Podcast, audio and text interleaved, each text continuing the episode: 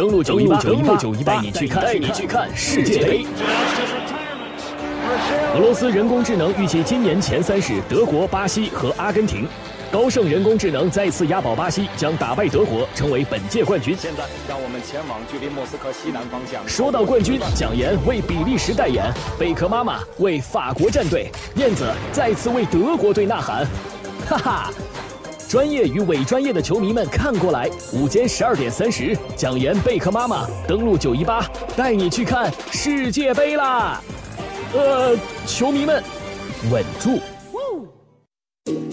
八分之一决赛的结束，意味着本届世界杯可能创造的奇迹基本上已经尘埃落定了。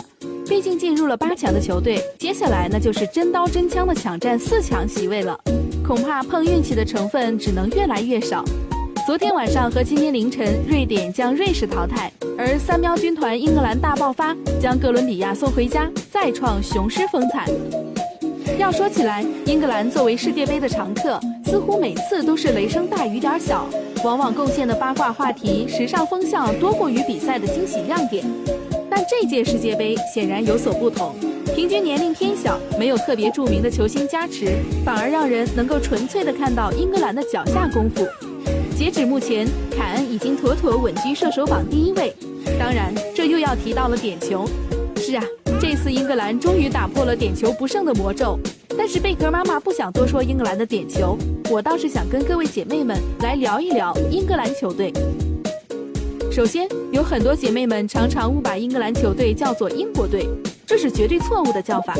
虽然说世界杯的参赛球队都是代表自己的国家，以国家队命名，是英格兰算是个例外。网络上有说法说是因为英国有四个国家组成，英格兰队仅仅代表英格兰自己。可以这么简单的理解，但这绝对是非常不严谨的说法。最主要的原因是，英国自己就有四个足协，而且都加入了国际足联。世界杯与其说是代表国家参赛，不如说是代表各个国家的足协参赛更为准确。而且，英国作为现代足球发源地，四个足协产生的比整个国际足联都要早得多。那还是国际足联三顾茅庐请他们加入的结果。而相较于英格兰队、北爱尔兰队、威尔士队和苏格兰队，并没有那么的出名。不过，如果你也关注欧洲杯的话，也会经常看到这三支球队的身影。其实，在一九九四年世界杯之前的英格兰，还算得上是欧洲的一流球队。虽然也有连续两届无缘世界杯的尴尬记录，但就算输球，也都输得不算丢人。但在一九九三年之后，英格兰的画风开始发生了转变。一个是拜英格兰足协昏庸无能的官员所赐，再者，英格兰常常赛前迷之自信，赛后深深尴尬，也难怪英格兰始终是让人又爱又恨又期待。那么在这届世界杯当中，也希望他们能够再创辉煌吧。好的，我是带娃去看世界杯的贝壳妈妈，下次见。好，接下来的时间我们进一段广告，在广告之后，我们来连线蒋岩。登录九一八，登录九一八，带你去看，带你去看世界杯。俄罗斯人工智能预计今年前三是德国、巴西和阿根廷。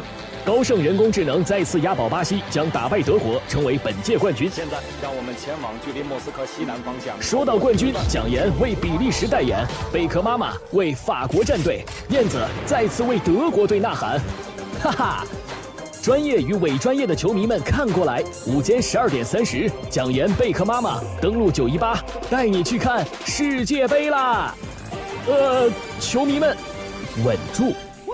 好的，十二点三十四分，欢迎继续锁定关注 FM 九十一点八郑州人民广播电台文化娱乐广播。接下来的时间，为大家送去的带你去听世界杯的环节。我们来看到世界杯的八强呢，已经是正式的出炉，有夺冠热门，也有豪门的杀手，八支球队都拥有制胜的杀手锏。接下来将会如何呢？来连线蒋岩，带来他的分析和观察。蒋岩，中午好。哎，燕子好。呃，各位听众大家中午好。呃，其实我们说啊，这个世界杯到了这个阶段，基本上。对于很多人来讲，有点遗憾的是，好像已经世界杯快要结束了，好像只剩下大概呃六七场的比赛了。呃，昨天的这两场比赛呢，跟大家来分析一下。首先，第一场是这个瑞典对瑞士，有很多人说这两个队呢，呃，进攻没有进攻，防守也没有防守，肯定会不会很好看。但是比赛刚开始都能看到这个双方啊在场上打的还是比较的火热的。但是火热归火热，也有不也有很多脚的射门，但是并没有取得进球。其实我们说，虽然瑞典队在最后是一比零战胜了瑞士队，呃，瑞典队呢，他们在小组当中哈，在在第一场输球的情况下，他们后面连胜了两场，可以说他们的这个状态一直延续到了淘汰赛当中。虽然他们在场上看据形势并没有瑞士队强，而且瑞士队在场上确实传控比瑞典队要稍微好一些，但是瑞典队他们利用他们的高中锋，利用他们的长传冲吊以及边路的传中是制造了机会。那瑞典队呢？呃，由他们的队长射门打中了这个呃瑞士队的防守队员的身上，折射球折射进球网。那也凭借这个球呢，瑞典队是一比一取得了这场比较闷的比赛的胜利，从而晋级到了八强当中。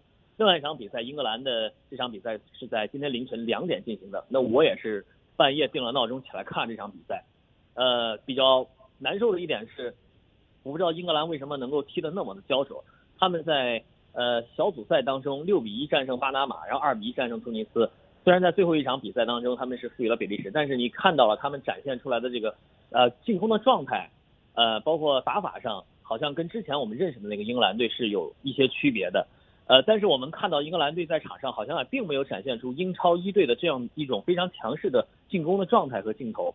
呃，反观哥伦比亚队，他们是唯一的一支在首轮输球并且能够晋级到淘汰赛当中的这样的一支球队，就是小组赛首轮输球一比二负于日本之后，他们一直呃进入到这个淘汰赛，他们对着英格兰队，他们丝毫没有惧怕英格兰队，也没有说看到英格兰队都是超级巨星，身价很高的，像哈利凯恩呐、呃斯林呐。呃，包括这个林加德啊等等这些球员，他们也没有任何的惧怕。那法尔考在前面昨天踢的也是非常的不错。其实我们看到这个尤文图斯的瓜德拉多啊，在边路也是创造了不错的机会。但是呢，哥伦比亚队也是没有找到感觉。双方在上半场的时候可以说打的也是非常的平平。那在下半场的时候，英格兰就调整了战术，他们从中路打到了边路。可以看他们这样的一个改变呢，也是收到了成效啊。在禁区的时候是犯规。造成了哥伦比亚队员犯规，然后从而呢，他们获得一点球。哈利凯恩操刀命中，哈利凯恩在本届世界杯上的进球数已经排到了第一位，呃，所以说这个获得金靴还是很有可能的。如果英格兰队能够继续往下走，到了伤停补时的最后一秒钟，我们说这最后一分钟啊，哥伦比亚队是将场上比分扳平了。我觉得哥伦比亚队的韧劲儿还是非常不错的。那英格兰队虽然在射门次数啊、进攻次数啊，在包括这个控球次数上高于对手。但是在一百二十分钟的比赛当中，却没有获得一个运动战的进球，呃，所以呢，这支比较年轻、充满活力的队伍，在过去的比赛当中也是很少见的。呃，其实我们说这个，呃，英格兰队在点球的时候，他们遭遇了一个魔咒，就是十年近十年的大赛上，点球是没有获得比赛的胜利。昨天点球进行到第三轮的时候，英格兰队先是罚丢了一个点球，但是后来我们看哥伦比亚队的队员也是心里有一定压力，如果他们那个球进的话。我相信晋级的应该是哥伦比亚，而不是英格兰。啊，最终呢，这个英格兰队凭借着强大的心理压力，他们战胜了这个哥伦比亚队。点球是包括这个进球是五比四，最终战胜哥伦比亚队，从而闯进了八强。至此呢，也是八强全部的产生了。呃，南美球队在这个八强的队伍当中占到了呃三支啊两支，然后又成了又快要成了这个欧洲杯的比赛了。所以说。看来这个欧洲大陆啊，他们的足球确实淘汰了德国，淘汰了西班牙，还有法国、比利时、英格兰。那美洲我们看就是几支强队，确实我们不得不服这个欧洲的球队，确实在这个水平上要略高一筹。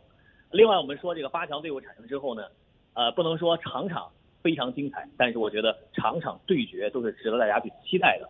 呃，所以说在今天和明天这两天休息的时间，大家不妨关注一下这些球队他们是怎么调整的。他们的动态，他们的状态怎么样？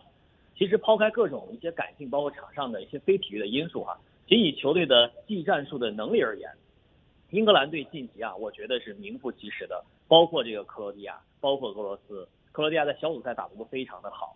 虽然在点球当中他们是战胜的战战胜了丹麦队，呃，从而晋级到八强。另外，我们说这个俄罗斯作为东道主是非常有韧劲儿、有战斗力的一个球队，我觉得俄罗斯可能会走得更远。另外八强的对阵，我觉得第一场大家可以去关注一下乌拉圭和法国。很多人觉得法国状态那么好，会不会取胜啊？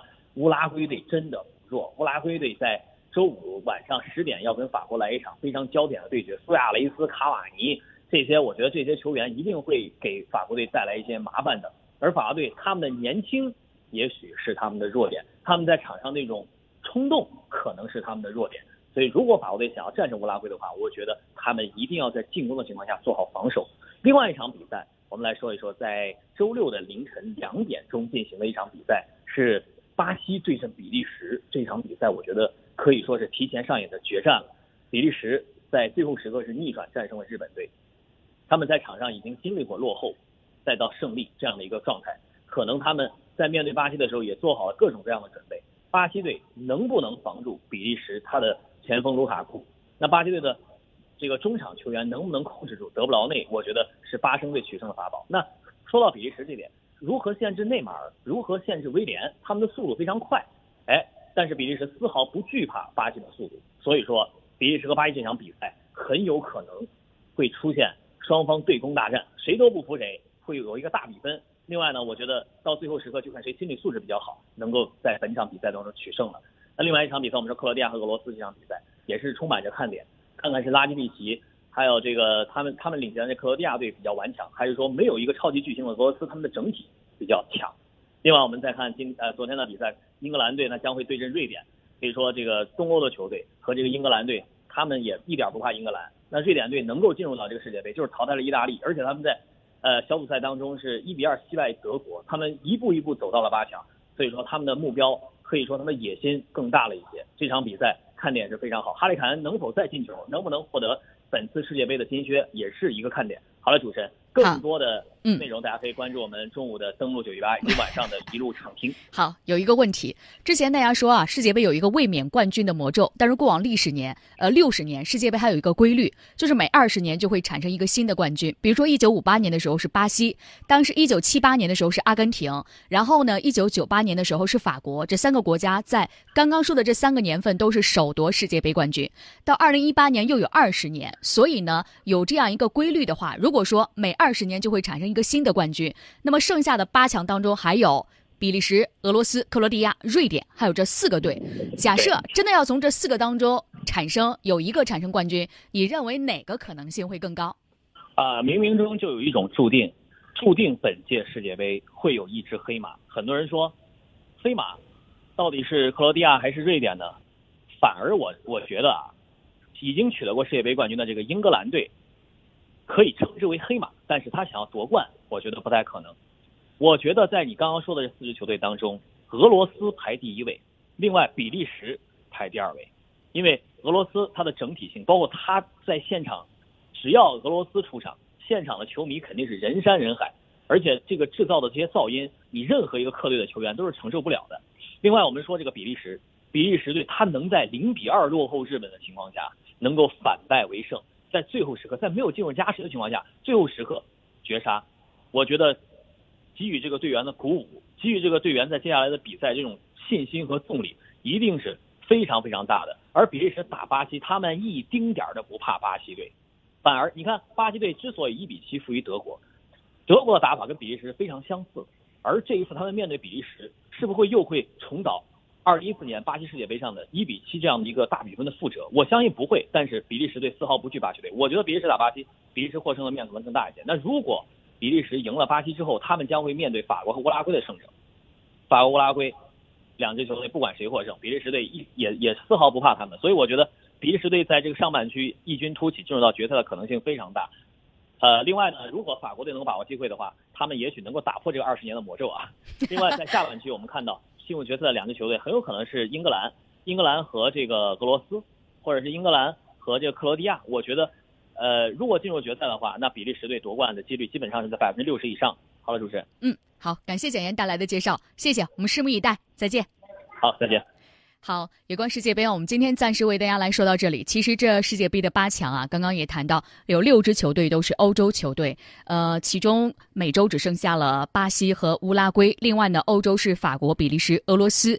克罗地亚、瑞典和英格兰。那么世界杯呢？除了有卫冕冠军的魔咒，每隔二十年就会出现一支新的冠军球队，也就是大家所说的“旧王已废，新王未立”的情况。究竟谁会夺得冠军呢？我们继续猜吧。也许猜不准，但是猜有时候也是一种乐趣所在。